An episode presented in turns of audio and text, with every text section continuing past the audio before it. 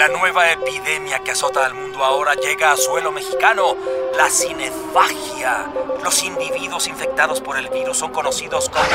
Don't make me destroy you. Nos están atacando. Vean a esos hombres. Aquí están los cinefagos. No, no es posible. No, no, quieren colmar su apetito con nosotros. Yo soy su amo. No, Nadie podrá detenerme. Dominaré a la humanidad. Yo también soy un creador. ¿Qué tal, cinéfagos? Bienvenidos una vez más. Muy buenas tardes, mañanas, noches. Hora de las brujas, el Angelus, la hora que ustedes consideren la más apropiada para escuchar un poco del mundo cinematográfico en voz de mi querido amigo, compañero de aventuras, Rodrigo Vidal Tamayo. ¿Cómo estás? José Luis, muy bien. Pues ya después de una pausa que eh, por una parte merecida, pero también por otra parte por debido a cuestiones técnicas que ya fueron resueltas afortunadamente. Así es, Rodrigo, ya sabemos, ya siempre lo decimos que la tecnología no tiene palabra de honor y a veces nos traiciona, ni modo. totalmente. Eh, totalmente. Yo soy José Luis Ortega, les doy la más cordial bienvenida y hay que decir que a lo mejor no nos las merecíamos, pero sí queríamos vacaciones. Las vacaciones siempre son buenas, entonces aprovechamos para eh, reposar, pensar el tema de hoy, desmenuzarlo. Ya sabemos de qué vamos a hablar porque ya seguramente vieron la carátula de este episodio y es que vamos a entrarle un poquito al tema de, eh, de Batman, ¿no?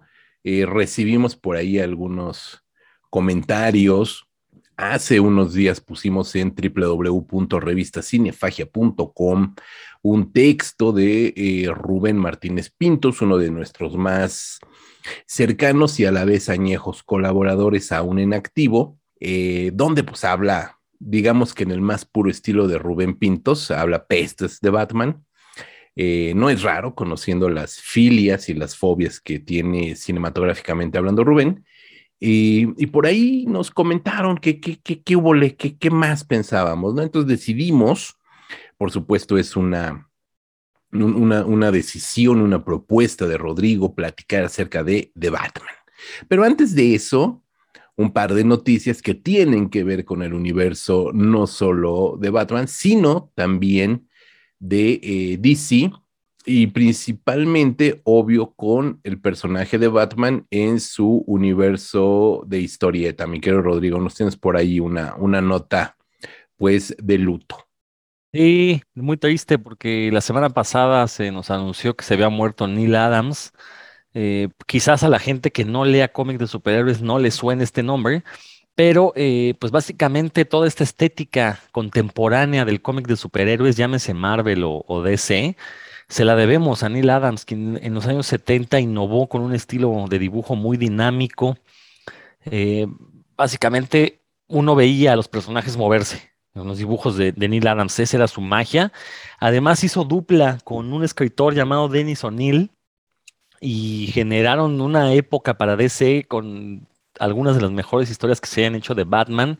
Entre los dos crearon este villano llamado Ra's al Ghul, a quien vimos en la primera película de Nolan. Eh, por ahí surge también la hija de Ra's al Ghul que se llama Talia, que con la que actualmente Batman tiene un hijo que sale, es parte de la continuidad oficial de los cómics. Eh, también con Dennis O'Neill tuvo una corrida en un cómic llamado Linterna Verde y Flecha Verde, donde le metieron muchísima crítica social, mucho comentario político a las historias de superhéroes. Entonces, marcaron una época por los excelentes guiones de O'Neill, pero insisto, el dibujo de Neil Adams eh, se convertiría en, en el estándar para el cómic de superhéroes. Básicamente todos los dibujantes que siguieron a Neil Adams han seguido lo, lo, que él marcó. Y cuando digo dibujantes me refiero a gente como Frank Miller, que estoy seguro que conocerán por Sin City, las películas al menos, eh, pero que también cuando inició su carrera, su dibujo muy similar al de Neil Adams. Eh, gente como Jim Lee, que también es muy popular entre los, los fanchiquillos de cómics, eh, que básicamente lo que hace es tomar la acción de Neil Adams, pero sin darle una narrativa, ¿no? Entonces, y bueno, A Neil Adams también se le considera la primera superestrella que estuvo en los cómics. Por esto se refieren a que había gente que pagaba un boleto de entrada a una convención con tal de ir a conocer a Neil Adams y tener una firma de él, cosa que antes no pasaba.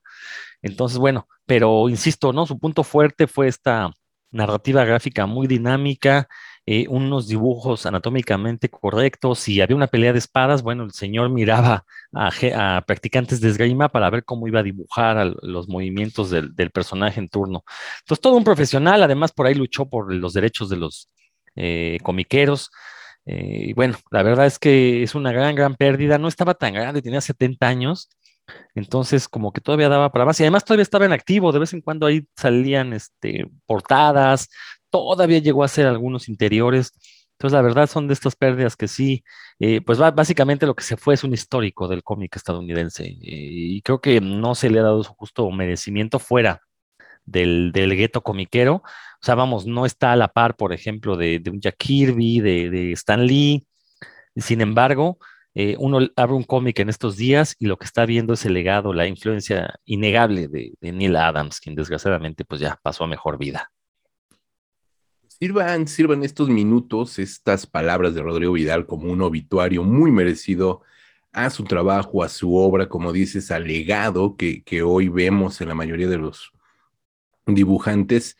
Eh, no es que repitan su estilo, no es que estén calcando su estilo, pero sí el concepto eh, cinemático, si me permites la palabra, Rodrigo, de el trabajo de, eh, de este enorme dibujante, que bueno, pues ya trascendió, siempre lo decimos, su trabajo a final de cuentas persiste y a partir de él su nombre, su obra, su arte pues trasciende, ¿no? Y, y, grandes expertos del cómic como tú lo revaloran y bien vale la pena que se lo presenten a las nuevas generaciones, ¿no? Entonces, sirvan estos minutos y el hashtag, que bueno, aquí lo, lo decimos, pero siempre lo anotamos en nuestras redes sociales, Facebook, Facebook, Instagram, Twitter, cinéfagos de luto, ¿no? Porque si bien su trabajo no está directamente eh, eh, reflejado en la pantalla de cine, sí que su lenguaje cinematográfico en viñetas, hoy por hoy, pues lo podemos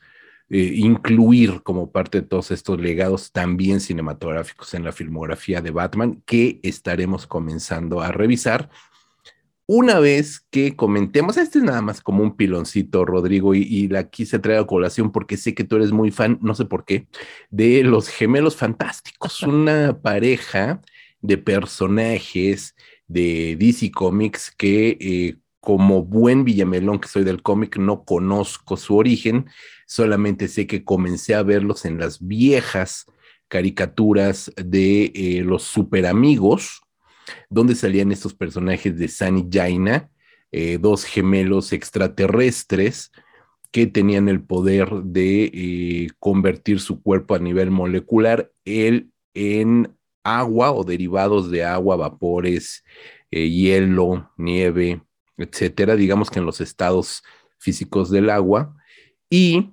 ella en animales, si mal no recuerdo, solamente animales, no sé si propiamente mamíferos o mamíferos y reptiles, la cosa es que eran animales. Y por ahí había un changuito que no me acuerdo cómo, cómo se llamaba, te lo pregunté la vez que lo platicábamos, otra vez se me volvió a olvidar el nombre de este changuito, pero eh, es sorprendentemente para mí, porque creo o tengo la idea de que no son personajes eh, fundacionales ni canónicos de, DC Comics decidir, y no sé si hoy en día tengan un hype en la historieta gráfica, decidieron hacerles su propia película en este universo, Extended Universe del eh, DC. Anunciaron una película que comenzaba a filmarse en el mes de julio, es decir, y estábamos como muy, muy pues ya estábamos en la, en la, en la preproducción de la película, ¿no? Y eso pues sí me, me, dice que, que, era un proyecto bastante, bastante en serio. Y de repente se había incluso manejado a KG Kappa, no me acuerdo, se llama KG Appa, que es Archie, el personaje de Archie en esta serie de eh, Riverdale, eh, de San y Jaina iba a ser protagonizado por Isabel May, que, que, no la ubico realmente, pero creo que también es una actriz joven, bastante, bastante conocida. Em, Y de repente hoy que estamos grabando esto, hoy en la mañana anunciaron que el proyecto ya con fecha de inicio de rodaje, con los dos protagónicos confirmados, cancela el proyecto, Rodrigo. Entonces no sé cómo te haya venido esta lamentable noticia. Eh, supongo el único fan de los gemelos fantásticos. No, no es cierto, debe de haber muchos. No, somos legión, por supuesto. Eh, bueno, básicamente los, los, gemelos fantásticos fueron cargados para la caricatura de los superamigos. Eh, de ahí mi encanto por ellos, porque pues los conocí de niños y porque aparte tienen un diseño muy padre, la verdad, eso me gusta, su traje morado. Y el chango se llama Glick, por cierto. No, no, se te olvide, Glick. Eh, mira, lo cierto es que la cancelación de la película no me preocupa tanto como lo que originó esta cancelación. Esta semana se han anunciado que algunas series de esto que se conoce como Arrowverse, este universo creado a partir de la serie de televisión de Green Arrow, están siendo canceladas. Y el rumor, bueno, o más bien el secreto a voces, es que ahora con los nuevos ejecutivos, el cambio de dueños de lo que antes era Warner, que ahora es Discovery, pero ahora no sé quién lo tenga, no tengo idea quién es el dueño ahorita, creo que es Discovery. Eh, pues al parecer hubo un cambio de ejecutivos y lo que quieren es como que todas las producciones que tengan que ver con DC Comics queden bajo el manto de una sola persona, similar a lo que está ocurriendo con Marvel, con Kevin Feige, eh, que pues es el mandamás de, de Marvel Studios desde hace, pues ya va para 20 años, ¿no? Más o menos. Entonces, eh, de hecho lo dijeron, los ejecutivos de Discovery dijeron, sí, queremos una persona que se encargue de todas las producciones de DC. Entonces, todo indica que aquello que no tenga que ver con el plan que tienen estos nuevos dueños va a desaparecer, incluyendo el Arrowverse, eh, incluyendo, bueno, pues estos proyectos que habían anunciado de los gemelos fantásticos. Y lo que más me duele es si le van a dar can a lo que estaba haciendo James Gunn con Peacemaker, con una segunda temporada ya anunciada y por ahí con otra serie que también se iba a derivar de la película del Escuadrón Suicida que todavía no se decía, se anunciaba el personaje, pero se había dicho que iba a haber otra, otra, otra serie también eh, al menos producida por James Gunn.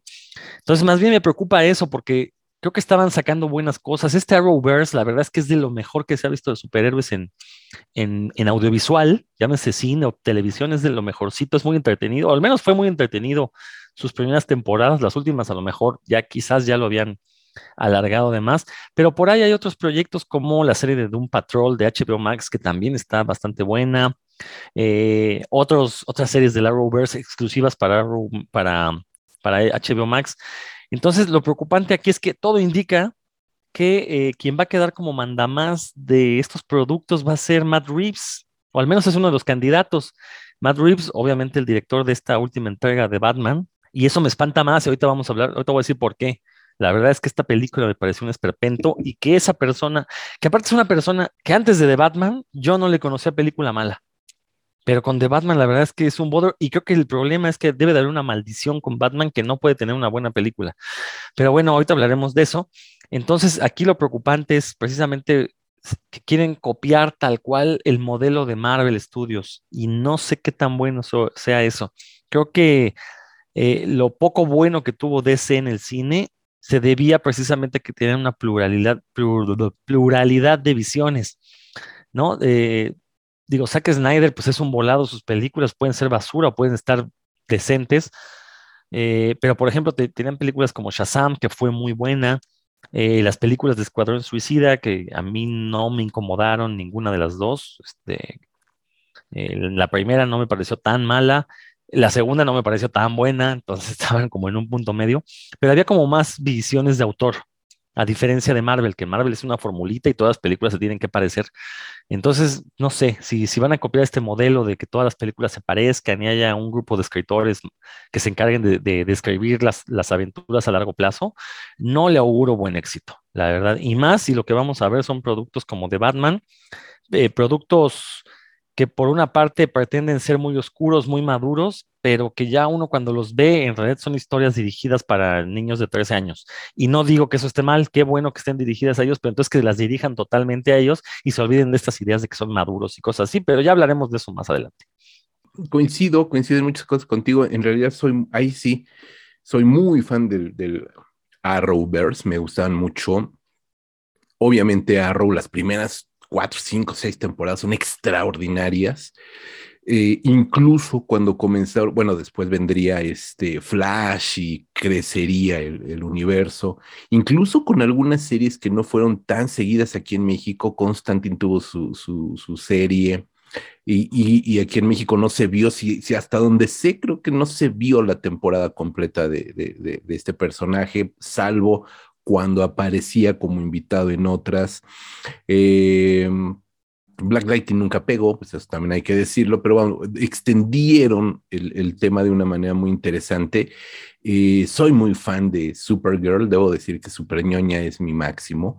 Este, y sobre todo por cómo en medio de la ñoñez del personaje han ido incorporando temáticas que van incluso en la diversidad sexual, en el, en la, en el introducir personajes transgénero, etcétera, etcétera, y, y, y tocar de una manera bastante importante esos temas para una audiencia que no está acostumbrada a ellos y que les llega de una manera bastante amable, sin necesidad de ser panfleteros ni nada por el estilo, ¿no? Y ahí se van viendo un montón de cosas también en, Flash, por ejemplo. Flash es un eterno duelo, la pérdida es algo importante en Flash, etcétera. Es como un, universo muy, muy compacto, muy bien creado. No creo que ahí sí eh, eh, coincido totalmente, me parece que es difícil, aún, bueno, ahorita lo último que se canceló fue Batwoman, que cuando sale Ruby Rose por ahí tambalea la serie, ¿no? Por ahí se pierde un poco el, el encanto del, personaje, el, no encanto, porque realmente no era un personaje cándido, al contrario,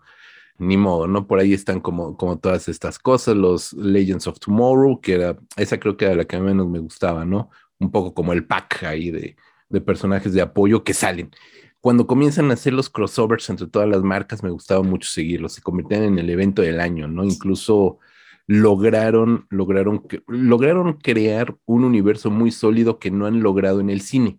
Y eso sí es muy interesante, un universo literal, un universo extendido, mucho mejor elaborado de lo que lograron hacer en cine. Ahora, para continuar hablando de Matt Reeves, de Batman y demás, vámonos a escuchar primero algo de música, Rodrigo. ¿Qué te parece? Ya estás. Creo que la canción nos va a quitar un poquito el coraje antes de hablar. Exactamente. Vámonos a escuchar esto.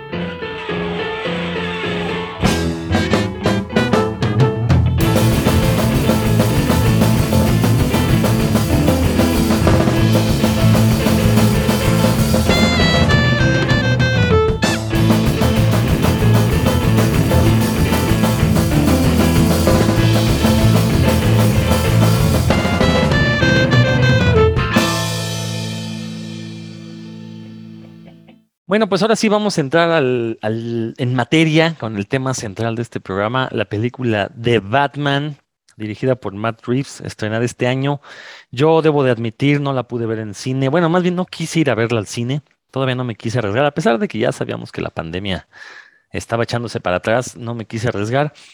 Y eh, también esperando que se estrenara rápidamente en, en, este caso en HBO Max. Y efectivamente así fue. Ahorita la política es que después del estreno en cine, al menos para HBO, para Warner, pues, eh, son 45 días y ya podemos ver el estreno en, esta plataforma de video bajo demanda. Entonces, pues, preferí esperarme. No sé, tenía, de inicio no tenía muchas ganas de verla. De hecho, no me importó ver spoilers, cosas así, porque al final de cuentas, como era una historia nueva, pues, ¿qué, me podían spoilerear, no? Ya sabíamos quiénes eran los villanos, ya se sabía, eh, obviamente, quién era Batman. Entonces, pues lo que había que ver era el desarrollo. Entonces, cualquier fotogra- fotograma que viéramos, pues no nos iba a echar a perder el desarrollo. Eh, conforme pasaron los días, al inicio debo de, cuando se estrenó, sí tenía ganas de verla para ver esta nueva puesta en escena. Y como dije hace un momento, yo no le conocía película mala a Matt Reeves, por ahí él dirigió eh, el reboot, el relanzamiento del Planeta de los Simios, tiene este, su haber películas pues ba- bastante decentes, la verdad hay que decirlo.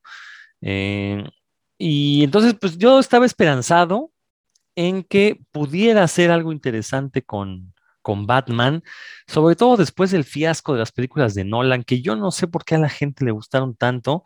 Eh, sinceramente, lo voy a decir de esta forma, los que leen cómics de superhéroes no son muy fans de las películas de Batman. Eh, digo, los que leen cómics, o sea, religiosamente me refiero, no al fan casual que de repente va al súper, se topa ahí una edición mexicana y la lee. No, o sea, los que llevan ya años leyendo cómics no son tan fans de las películas de Nolan. Eh, las de Burton todavía se llegan a defender. Yo, a mí, yo la verdad, al momento sigo pensando que no existe una buena película de Batman. Y, por película me refiero a producto oficial, porque sí, existen muchísimos cortos hechos por fans que la verdad son muy buenos y uno los ve y dice, bueno, ¿por qué no puede un director profesional hacer esto en pantalla?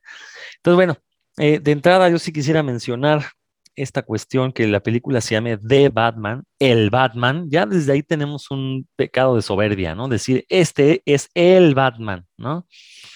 Eh, no me parece que sea coincidencia, yo sí creo que lo hicieron con esa intención de decir, este es el Batman definitivo para el cine, van a ver. Eh, Robert Pattinson no me desagradó, eh, pese a todo, creo que su actuación es, es, bastante buena. El problema, el gran problema, igual lo mismo pasa con Paul Dano, su, ejecución es bastante interesante. El gran problema es que estamos frente a un guion que eh, es francamente tonto. Un guion con todavía más agujeros de los que tenían los- el Batman de Nolan, que eran agujeros bastante graves. Bueno, aquí los magnifican. Eh, el guion también de una u otra manera presta un homenaje a la serie de los años 60, lo cual no es mal de origen. El problema es que o te vas por el lado campi totalmente, bueno, no campi, te vas por el lado kitsch más bien, entendiendo que los superhéroes son eso, una, obra kitsch. O sea, no se puede visualizar de otra forma que eh, un, un personaje en disfraz camine en un mundo donde la gente, pues, pues no se disfraza, ¿no? No suele disfrazarse. Entonces hay que entender que es algo kitsch los superhéroes y las historias de, de superhéroes tienen que desarrollarse dentro de un universo donde lo kitsch sea lo normal. De esta forma no se ve raro. Aquí una de las cosas que más me chocó, todas esas escenas donde sale Batman rodeado de policías, se ve ridículo disfrazado. ¿Por qué? Porque aparte el personaje no está concebido como el superhéroe clásico, está concebido como eh, alguien que un día decidió agarrar un bate y salir a golpear criminales. ¿no? Pues si lo hace con un traje de, murciélago, no, eso no genera la menor diferencia, o al menos eso no se ve en la película, a pesar de que así empieza, ¿no? Con el discurso de les voy a generar miedo, no saben por dónde llegaré. Pues sí, da lo mismo si tienes un disfraz o no. Creo que la película falla en eso. Eh, pero bueno, o sea, lo más grave es la, la manera en la que se presentan los supuestos misterios, el, el- de, una vez más, la falta de un desarrollo como detective de Batman que bueno, yo debo de confesar algo, tiene años que no leo un cómic de Batman, no tengo idea qué esté pasando actualmente en esos cómics y por ahí me llegó el chisme de que ya no es un detective. Le siguen llamando detective, pero realmente ya lo que es es un, es un policía golpeador, que es lo que vimos en, desde las películas de Nolan y como que eso influyó en los cómics y lo fueron convirtiendo poco a poco en un buscabullas que ya no resuelve misterios, ¿no? Ya todo lo obtiene a base de confesiones sacadas a punta de madrazos, ¿no? Entonces, bueno, pues no, ese ya es, pues eso ya no es Batman.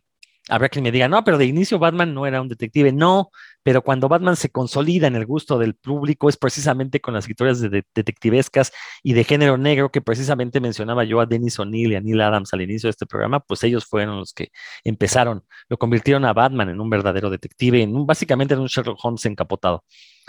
Entonces, todo esto eh, no lo tiene la película, pero decía yo que el guion es tonto, sí, o sea, estos misterios francamente estúpidos, esto del rata alada, que básicamente cómo resuelven lo del rata alada está calcado de la serie de los años 60, pero que mientras en la serie eran chistes, pues aquí se lo pretenden tomar en serio y no funciona, porque, te, insisto, o te vas por el lado kitsch o te vas por un lado serio. El problema es que los superhéroes, tomártelos en serio significa mostrarnos cosas que no quieren ver de los superhéroes. Por ejemplo, la sexualidad de Batman, eh, por ejemplo, su incapacidad, o, o más bien eh, el hecho de que Batman está igual o más orate que cualquiera de sus villanos. Y si esa discusión no la pones como un tema serio, no tienes simplemente una película serie de Batman, lo que tienes es básicamente una película mal hecha de un personaje de superheroico, ¿no? Y eh, mientras veía la película, una de las cosas que más me brincaba era precisamente, bueno, por una parte, esta incapacidad del director de mostrarnos un universo donde es posible que un encapotado pueda circular, ¿no? De manera libre. Ok, hay que suspender la incredulidad. El, problema es que acá no la puede suspender porque, insisto, se ve ridícula las escenas de Batman con policía. Y luego queda noqueado junto a los policías que tanto lo odian y no son para registrarlo, no le quitan la máscara, no sé, una sarta de incongruencias. Pero hacia el fin, y yo veía la película y decía, bueno, ¿por qué nadie hace una película donde en lugar de poner a Batman como este ser oscuro, esta venganza, este, encarnada en un humano, ¿por qué no hacer una película donde Batman sea un superhéroe, donde diga, no, pues quiero ayudar a la sociedad a que mejore? Y chinga, eh, y digo, ya pasó dos meses de su estreno. Al final de la película nos cambian totalmente el discurso, nos dicen que Batman ya no es la venganza, es la esperanza pero la verdad es que lo hacen de una manera tan cursi que no te puedes tragar ese, ese, ese discurso, ¿no? Entonces, no sé, me parece una película sin pies ni cabeza. Insisto, las, las actuaciones son buenas y bueno, pero, pero, pero insisto, en una película hollywoodense de alto presupuesto, lo menos que esperas son actuaciones decentes, buenos efectos especiales y una fotografía bien hecha. Es lo menos que esperas. No puedes decir que la película vale la pena porque está bien fotografiada, porque actúan bien y porque tiene efectos especiales buenos. Es como decir que un caramelo está rico porque está dulce. Pues es lo que esperas de un caramelo y, es lo mismo que pasa. Entonces, la verdad sí fue una gran, gran decepción esta película de, Batman. Eh, y, y, el problema, como decía hace un momento en las noticias, es que pues ya se anunció una segunda parte fue un éxito, la verdad fue una película que no fue tan cara y pues ya lleva como 800 millones de dólares, creo que costó 100 millones de dólares, fueron menos de 150 millones de dólares hacerla, ya lleva casi 800, obviamente es un exitazo y pues de seguir así, todo indica que este Matt Reeves va a ser el encargado de entregarnos más películas, de, gobernar este universo DC en el cine. Y si lo que vamos a tener son estas películas eh, que ni son maduras, ni son pueriles, pues sí nos espera otra época oscura para DC. Digo, con algunos garbanzos de alegre, como lo, tuvimos eh, con, los anteriores ejecutivos, pero la verdad es que sí es una película para llorar. O sea, seguimos sin tener una buena película de Batman y no se ve para cuándo podamos tener una, una que valga la pena. Debo de reconocer que estoy de acuerdo contigo en muchos puntos. Yo la película eh, la fui a ver a cine, eso sí, el, fin de semana de estreno, fuimos a ver la pantallota, eh, fui con mis sobrinos, lo cual también eso, eso me, ¿cómo decirte? O sea, ya sabemos como cinéfagos que somos que el ambiente de, de, environment en el que vas a ver la película, por supuesto que te motiva o desmotiva de una u otra forma. Entonces, en, este ámbito emocionado de los sobrinos, uno de ellos es pequeño, tiene nueve años, eh, diez, el otro ya tiene dieciséis, pero bueno, sigue, sigue siendo un adolescente. Eh, de alguna manera te empapas con esa emoción. Ojo, jóvenes que si bien están comenzando a conocer los cómics de Batman, eh, porque les hemos regalado cómics, volúmenes de cómics, incluso algún ómnibus con historias este, de origen de Batman, etcétera, porque eh, les hemos regalado la trilogía, eh, perdón, el díptico, el díptico de Tim Burton, etcétera, o sea, porque vamos, han visto y los estamos llevando a eso, obviamente, de alguna manera ese ímpetu, esa emoción te empapa yo debo decir que en sala, con ellos, en ese ambiente, con, con Miriam, mi esposa, con los papás de los niños, los niños, mi suegra, el ambiente festivo hizo que disfrutara la película, no te lo voy a decir, es una película que se disfruta, es disfrutable la película.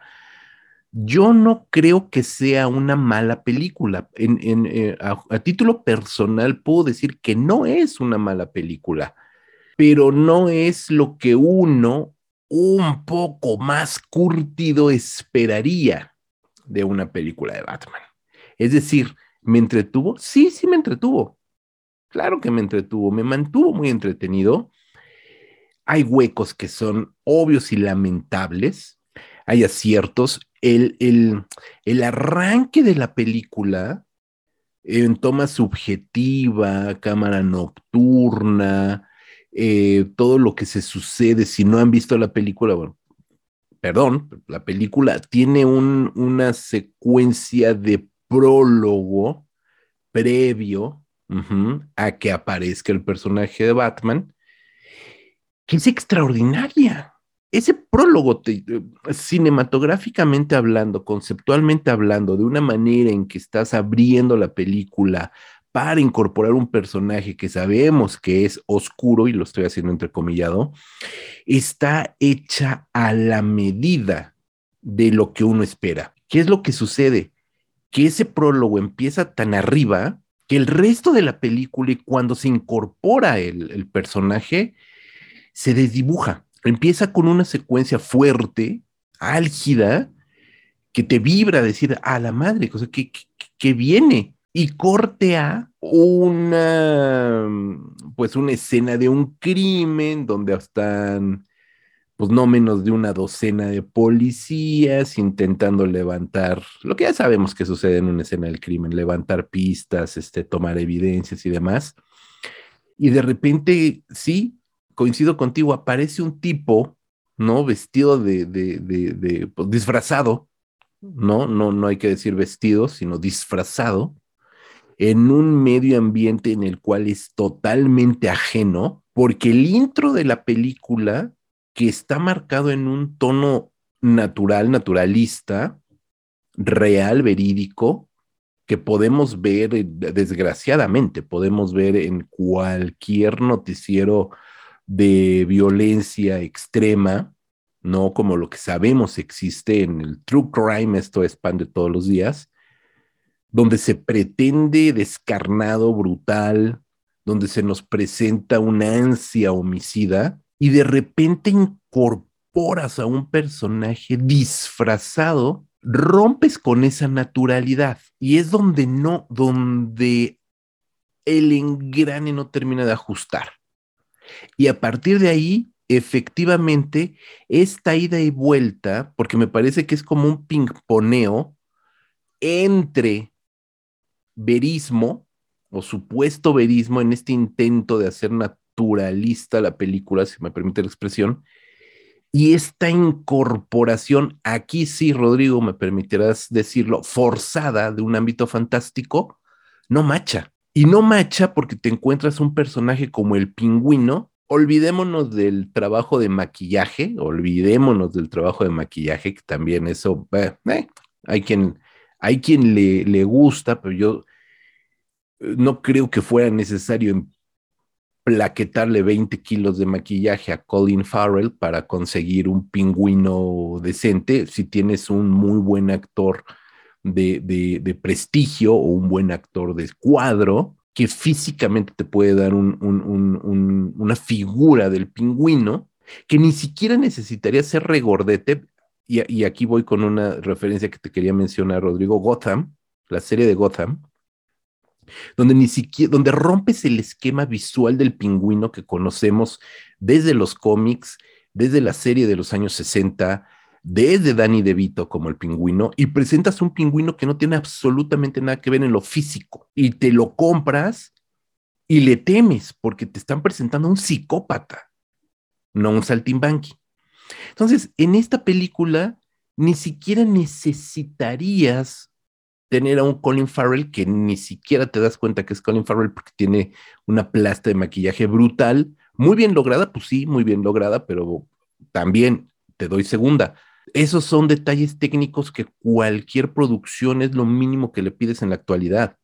Es lo mínimo. O sea, ya no esperas ver un peluche, ya no esperas ver una máscara de látex, ya no esperas ver un zipper en el cierre del cierre, perdón, del traje. O sea, ya esperas verismo. Pero entonces, ¿cuál es el sentido de tener un, actor taquillero de gancho, de feeling, si ni siquiera le vas a ver la cara? O sea, si ni siquiera te vas a dar cuenta que es él. Y por el otro lado, quieres generar, es que fíjate nada más lo que me resulta, no sé si me estoy dando a entender, Rodrigo, tan, tan conflictivo, que recurres a un mare magnum de efectos especiales, de fantasía, de irrealidad, para lograr un personaje naturalista.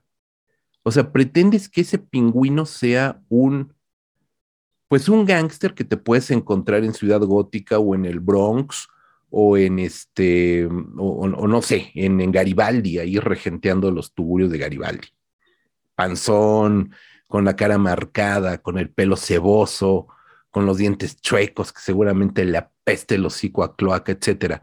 Y lo estás tratando de presentar en ese ámbito verista, pero a partir de falsedad, de maquillaje, de látex. O sea, eso es incongruente. Pero ya que tienes un personaje verista que, que, que pretendes que sea lo más cercano a un gángster real, lo pones con un personaje como Batman 100% irreal. Entonces, ese tipo de incongruencias es lo que hace que la película palidezca. Incluso un personaje, a mí me parece, independientemente de que está hermosa Gatúbela, es un personaje que se lo compras desde el origen, que es una, este, una chica de bar, pero que tiene ahí un, un motivo de estar ahí en ese bar, de ser esta escort, etcétera, etcétera, y que la vas viendo que tiene una motivación real. Aquí otro de los problemas que yo siento en la película es que Matt Reeves y sus guionistas y los ejecutivos, los productores, etcétera, etcétera, dan por sentado que todo mundo conocemos el origen de Batman. Y entonces de repente tenemos a un muy buen actor, porque a mí me parece que es un muy buen actor, este, este... Um, Robert Pattinson. Eh, sí, tienes a Robert Pattinson, que a mí me parece un buen actor, joven de los mejores jóvenes de su generación, actor, intentando darle un sentido a un personaje que de origen es un personaje sin sentido, porque te sugieren que es un chico atormentado por la pérdida de sus padres, etcétera, etcétera, y encima es un chico atormentado por los pecados del padre, etcétera, etcétera, etcétera, pero realmente no hay una explicación al por qué se pone ese manto y por qué quiere hacer justicia. Algo que sí logras equilibrar en el personaje de Catwoman, porque además ella lo narra, ella lo cuenta, y existe esa motivación para que su personaje vaya creciendo. Por supuesto que vamos a llegar al momento romántico que es obvio porque siempre se ha sugerido entre Batman y Gatúbela, etcétera. Pero esa construcción de este personaje de Catwoman es la construcción que no tiene Batman. Porque dieron por hecho que todo mundo conocemos el origen de Batman.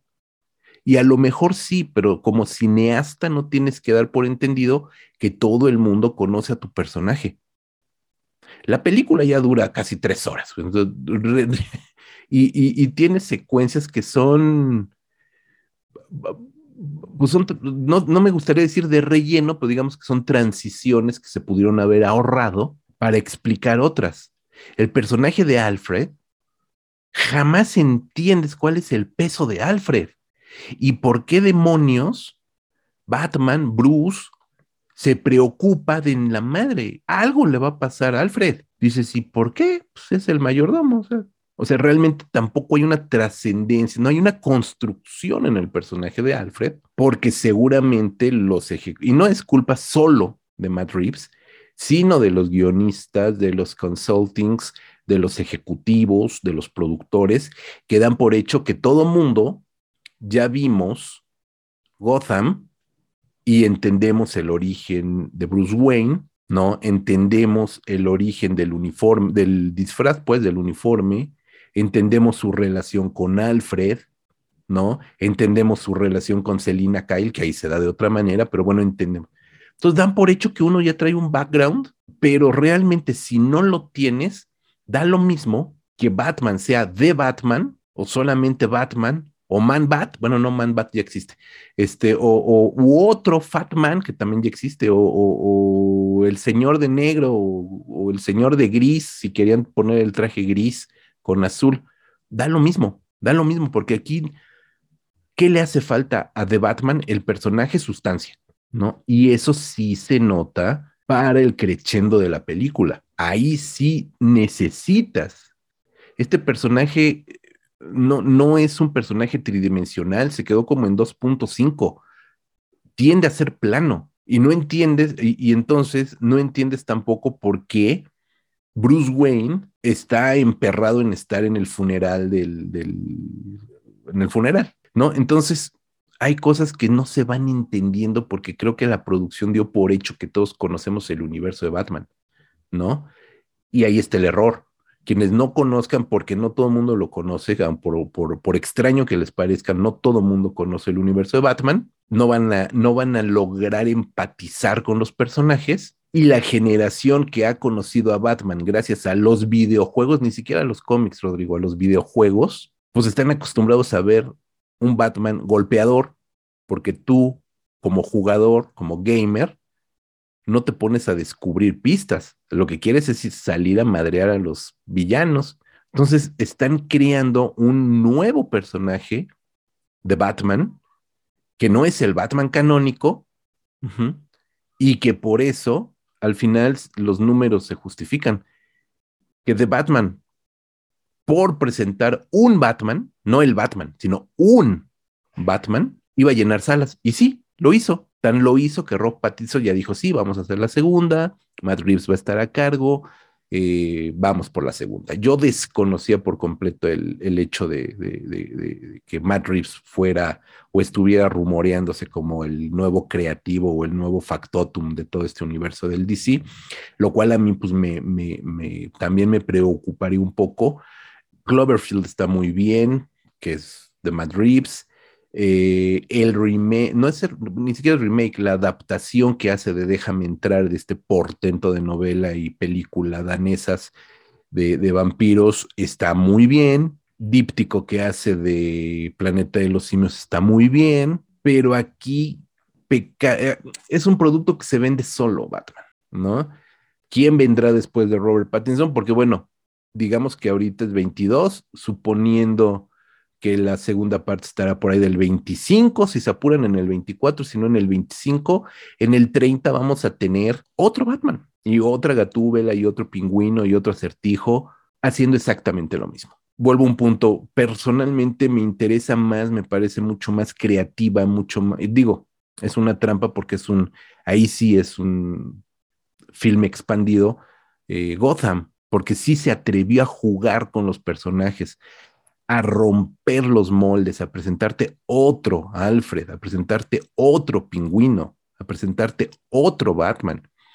Y funcionan perfecto, porque la esencia detectivesca, eh, noir, violenta, porque también lo es, etcétera, etcétera, se mantiene perfecto. Pero te atreves a jugar con los personajes y creo que eso es lo que aquí, este, justo les faltó, ¿no? Como, como darle una sustancia nueva a personajes que ya conocemos. Rodrigo. Pues creo que ya, ya hemos dicho todo, ¿no? O sea, coincido con todo lo que dices. Eh, yo también diría que una, una de las cosas que, que, más me chocó de la película, y por ahí leí en Facebook alguien que lo comentó con, con buenas palabras, es que es una película con un tono oscuro, con esta atmósfera madura, entre comillas, ¿no? Eh, con un Batman, como bien dices, un Batman que intenta ser realista en un entorno realista, pero que pues, su naturaleza es un personaje de fantasía, entonces choca. Pero lo que, lo, lo que yo quería decir es, eh, tienes una película aparentemente madura, pero que a todas luces está dirigida a adolescentes. Y por adolescentes me refiero a gente de 15 años para abajo, adolescentes y puberes, como para decirles, mira, esto, este, cuando crezcas, esto es lo que vas a tener, ¿no? Este es, este es a lo que debes de aspirar en tus gustos para considerarte un adulto o una persona madura. Pero en realidad está dirigido a, a a adolescentes jóvenes, ¿no? La película no toma ningún riesgo en ningún momento. La película no es, este, eh, ¿cómo decirlo?, disruptiva, ¿no? Y no porque Batman tenga que serlo, pero si vas a plantear una película madura, insisto, tienes que convertirlo en meterle temas maduros y los temas maduros muchas veces son disruptores. Y aquí no hay, no hay ninguna transgresión, ¿no? Al final de cuentas es Batman y al final, ay, voy a ayudar a la gente porque soy muy buena onda, ¿no? Como que la, la película se pierde en este, en este propio pecado de, de, tú lo dijiste muy bien, ¿no? Este choque entre el naturalismo y, y la fantasía, ¿no? No, simplemente no le salió ni a guionista ni a director, ¿no? Independientemente de la manufactura que ya dijimos, pues, pues claro, ¿cómo va a estar mal hecha, no? O sea, tienes gente profesional to- en todos los niveles. Pues no puede salir, o sea, una mala película, tienes razón, no, no es una mala película en, en el sentido técnico al menos. Exacto. En el sentido artístico, si le podemos llamar así, o en el sentido propositivo, ahí sí yo diría que es una mala película. Pero en el técnico, no, como no lo es ninguna de Hollywood, ¿no? Sí, no. Ujú. Es- es- Digo, acabo de ver esta de eh, est- est- esta de Moonfall, la de esta de Desastres, de la caída de la luna. Ujú. Pues sí, o sea, técnicamente no le pides nada, pero la película es una basura, ¿no? Sí, sí, sí. Entonces, a eso me refiero, ¿no? Y bueno, pues yo, yo creo que ya lo dije que todo, ¿no? La soberbia de que la película se llame El Batman y la gran caída que fue que no, no es el Batman, no, este, recomiendo más un, un corto hecho por fans que se llama Batman Callejón, Dead End, donde dura 10 minutos y vemos ahí lo que debe ser Batman, ¿no? Tanto ta- eh, lo que transmite el personaje como el hecho de que crea un universo, un microuniverso donde la fantasía funciona. ¿no? Entonces uno ve esos cortos y dice, ¿por qué eso no lo pueden llevar a una pantalla si tienen todo el dinero del mundo? ¿no? ¿Qué está pasando ahí? Exacto. Pues mira, ya que empezaste con tus recomendaciones, vamos a escuchar otra rolita y regresamos para más recomendaciones.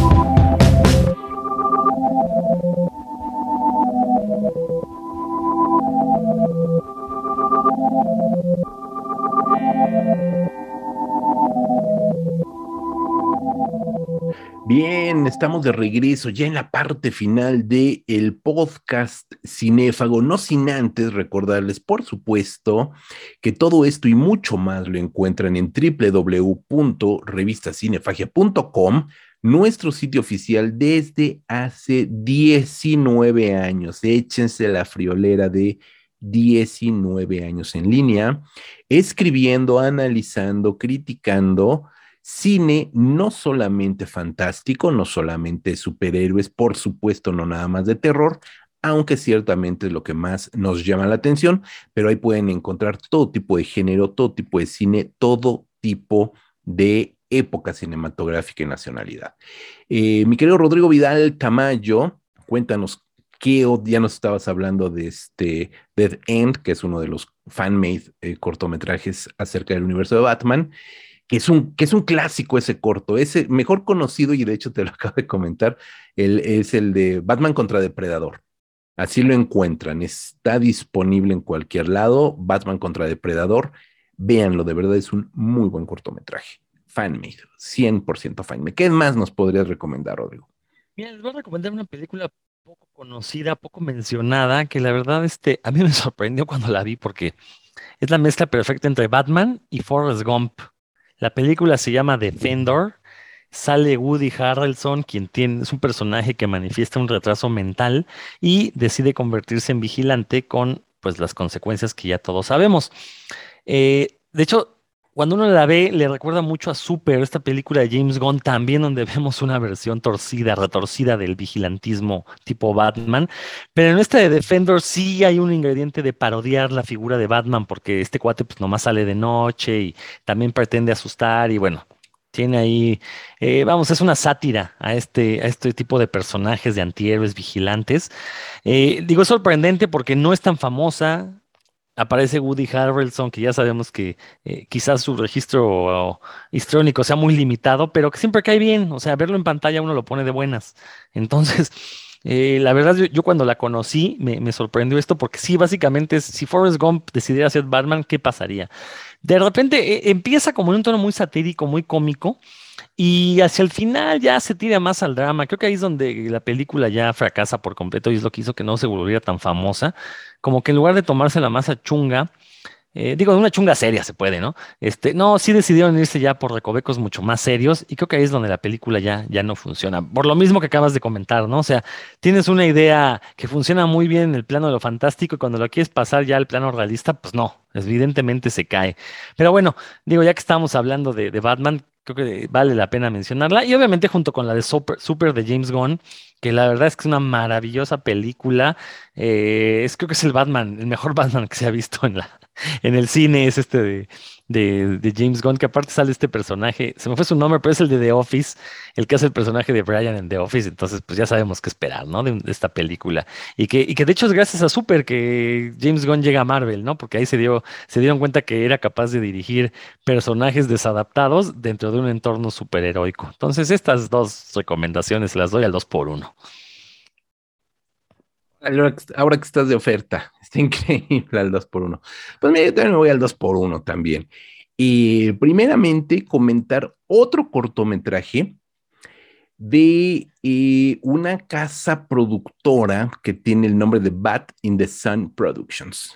Murciélago en el sol, murciélagos al sol. Esta casa productora es encabezada por Aaron Schunke, y han desarrollado varios cortometrajes 100% fan-made, autoproducidos.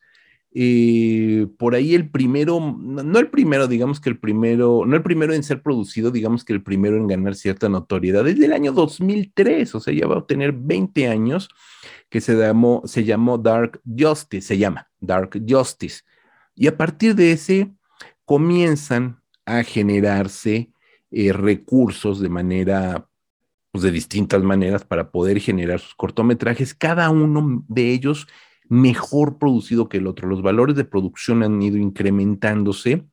Y justamente cuando decidimos platicar de este tema el día de hoy, recordé que hacía un año, justamente, ahorita un poquito más, en marzo, el 23 de marzo del 2021, subimos a revistacinefagia.com un texto acerca de Dying is Easy, que es justo el más reciente cortometraje de Bat in the Sun Productions, dirigido por Aaron Schunke, eh, dirigido y escrito, dirigido y escrito por Aaron Schunke y pro, coprotagonizado por Aaron Schunke, quien interpreta aquí a un Joker extraordinario, un muy buen Joker.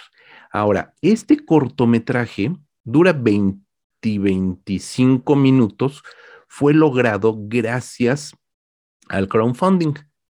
Y eso nos habla de que para los fanáticos de Batman, la productora de Bat in the Sun es garantía de calidad.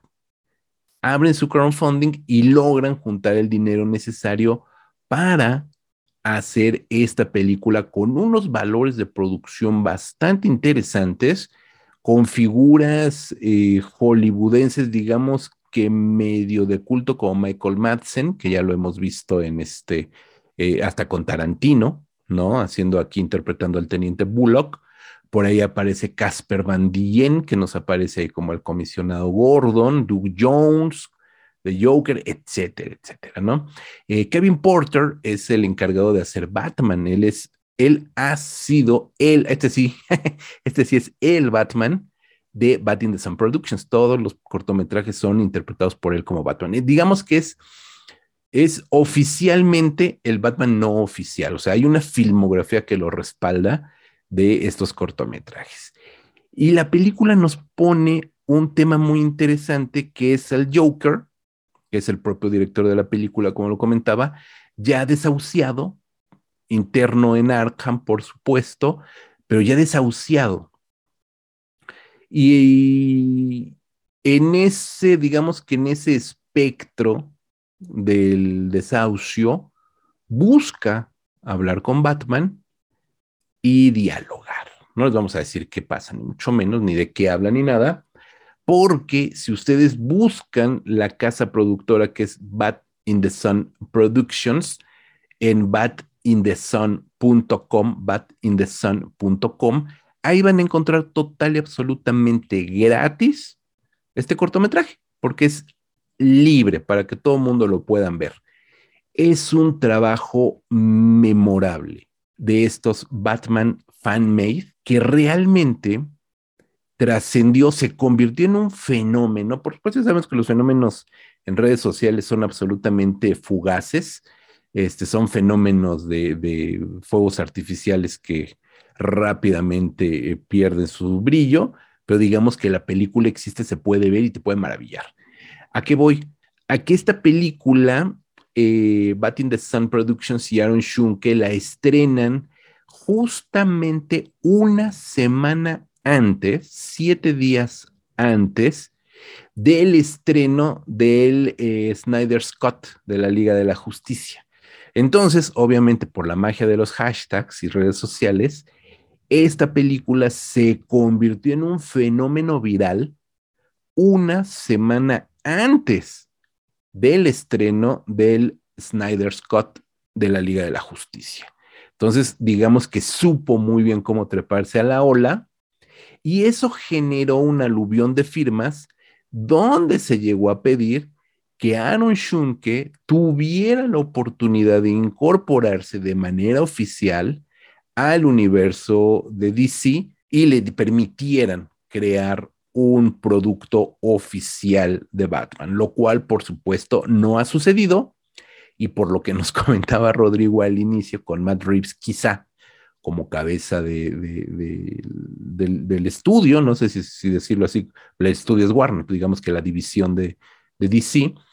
Eh, quién sabe si vaya a suceder. Por supuesto que Aaron Schunke sigue trabajando en el ámbito de cortometraje, sigue siendo un cineasta amateur en ese sentido, no ha dado el brinco a producciones hollywoodenses eh, de mayores presupuestos, ahí se mantiene, los méritos los tiene, sabe montar muy bien la cámara, sabe crear muy bien estos ambientes. Hay que decirlo, hay que ver si es capaz de hacer algo fuera de este ámbito de confort, que es la autoproducción, es decir, si tú eres este, el encargado de mover todos los hilos y te llevan a un estudio grande donde vas a hacer una pieza más, hay que ver si es capaz de generar algo medianamente parecido a lo que hace él como independiente. Y también si es capaz de generar otro tipo de productos que no tengan que ver con Batman y se mueva en otros géneros, con otras historias, con otros personajes, etcétera, etcétera. Pero bueno, resumiendo, hay que ver este corto de Dying is Easy. Está en el canal oficial de Bat in the Sun Productions. Ahí lo pueden encontrar. Y bueno, mi segunda recomendación, ya la había comentado previamente Rodrigo hace unos minutos, eh, Gotham, estupenda, me parece un muy buen trabajo porque la serie no es de Batman, es sobre Bruce Wayne. Y un Bruce Wayne niño, puberto, adolescente, que va encontrando su misión y que justamente va encontrando su rol en la vida. Es, es este, pues es una serie de coming of age, ¿por qué no decirlo así? Pero de verdad es una laguna. Bueno, no sé, Rodrigo, si existe alguna historia en cómic acerca de esta, de esta, de esta historia o de este, de este lapso en la vida de, de Bruce Wayne, pero me parece que aprovechan una laguna existente en todo, en toda esta época entre que es puberto, adolescente y joven antes de convertirse en el justiciero, y aquí está extraordinariamente bien planteada. Y me parece que con personajes que ya conocemos, logra crear un universo propio, porque ahí tenemos a un Edward Nigma, ahí tenemos a una Selina Kyle, ahí tenemos a, a, a un pingüino, ahí tenemos a un Alfred, etcétera, etcétera, etcétera. Y gracias a que tenemos esa construcción de personajes previa, le saben dar la vuelta y crean un nuevo universo, que me parece estupendo y que está en streaming. En HBO me comenta Rodrigo, digo, yo la estuve siguiendo en televisión en su momento. Eh, está en streaming, pueden verla y de verdad entender qué es lo que le falta a este The Batman de Matt Reeves. Mi querido Rodrigo, por mi parte, ha sido todo. Por la mía también. Órale, pues, pues entonces ya vámonos a hacer la meme, vámonos a cenar, a dormir, a escribir, a ver películas, a hacer lo que se nos hinche la gana. Rodrigo, por supuesto, te pido por favor que nos des tus recomendaciones. Bueno, pues antes de despedirme, sí quisiera invitarlos a que escuchen en este mismo canal, Revista Cinefagia, el podcast hermano Puros Cuentos, donde un servidor junto con otro trío de ñoños, pues desmenuzamos estos temas que tienen que ver con los cómics. No hemos hablado a fondo de Batman, así que aquí fue primicia mis comentarios. Eh, la tocamos la película la semana pasada, pero digo, comenté otras cosas que, porque estábamos hablando de otro tema, entonces más bien era eh, a propósito de, de ese tema. Entonces, intercalado van a encontrar un episodio de Revista Cinefagia y un episodio de puros cuentos. Y también todos los lunes en punto de las 8 de la noche los invito a que escuchen Nerdología, el programa donde todo lo nerd es chido a través de radio IPN 95.7 FM para la Ciudad de México, para el resto del país y el mundo www.ipn.mx diagonal radio. Ahí me pueden escuchar, seré muy feliz si es que me prestan sus oídos. Pues mi querido Rodrigo, como siempre es un placer escucharte, venir a platicar contigo acerca de todo este mundo. Eh, escuchen puros cuentos, es una gozadera de verdad, sobre todo ahora están los eh, equipo completo, entonces siempre es interesante escuchar cómo están ping-poneando este, los temas. Eh, complementa muy bien, tú sabes que siempre los escucho, complementa muy bien su, su este, reciente episodio dedicado a los mejores del mundo eh, donde por supuesto tocan a Batman, entonces está increíble, viene perfectamente a cuento con lo que acabamos de platicar. Eh, por mi parte, www.revistacinefagia.com, revista eh, electrónica, como ya les decía, desde hace 19 años en línea, redes sociales, Facebook, Twitter, Instagram, este podcast en Spotify, Amazon Music, iVoox, iTunes y todos los servicios de streaming, eh, de, no de streaming, de podcasting ahí lo pueden encontrar. Y también les recomiendo muy ampliamente Video Masacre, el otro podcast hermano de Cinefagia.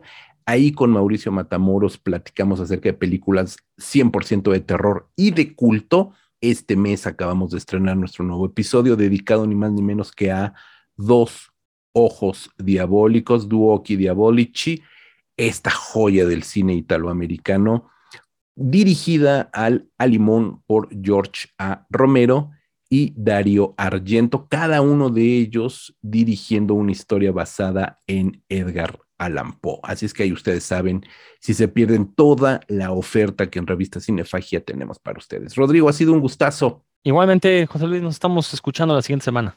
En dos semanas, más bien. En dos semanas, eh, Rodrigo.